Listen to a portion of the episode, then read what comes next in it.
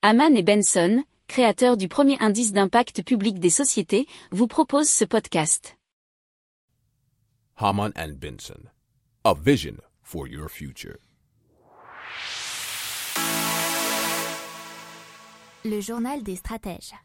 Et donc, euh, vous le savez tous, euh, si vous vivez en Europe et en, en France, euh, Belgique, Suisse, Luxembourg, etc., on a été touché par un froid hivernal et le prix de l'électricité, bien sûr, s'en est ressenti, et notamment en France, puisqu'il a dépassé un nouveau record le 23 novembre 2021. Et ça, c'était le Figaro qui nous l'expliquait.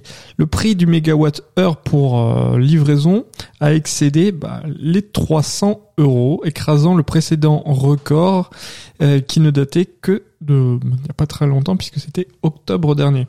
Il a atteint un niveau inédit depuis plus de 9 ans selon Bloomberg.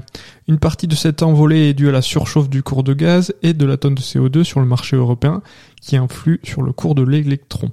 Alors tous les pays européens ne connaissent pas une flambée des prix aussi forte que celle que traverse la France. Et puis bien sûr, bah, c'était le problème de la vague de froid, puisque aussi 40% des ménages se chauffent à l'électricité, alors que la production des centrales nucléaires reste faible pour la saison, et ça va aller de mal en pis.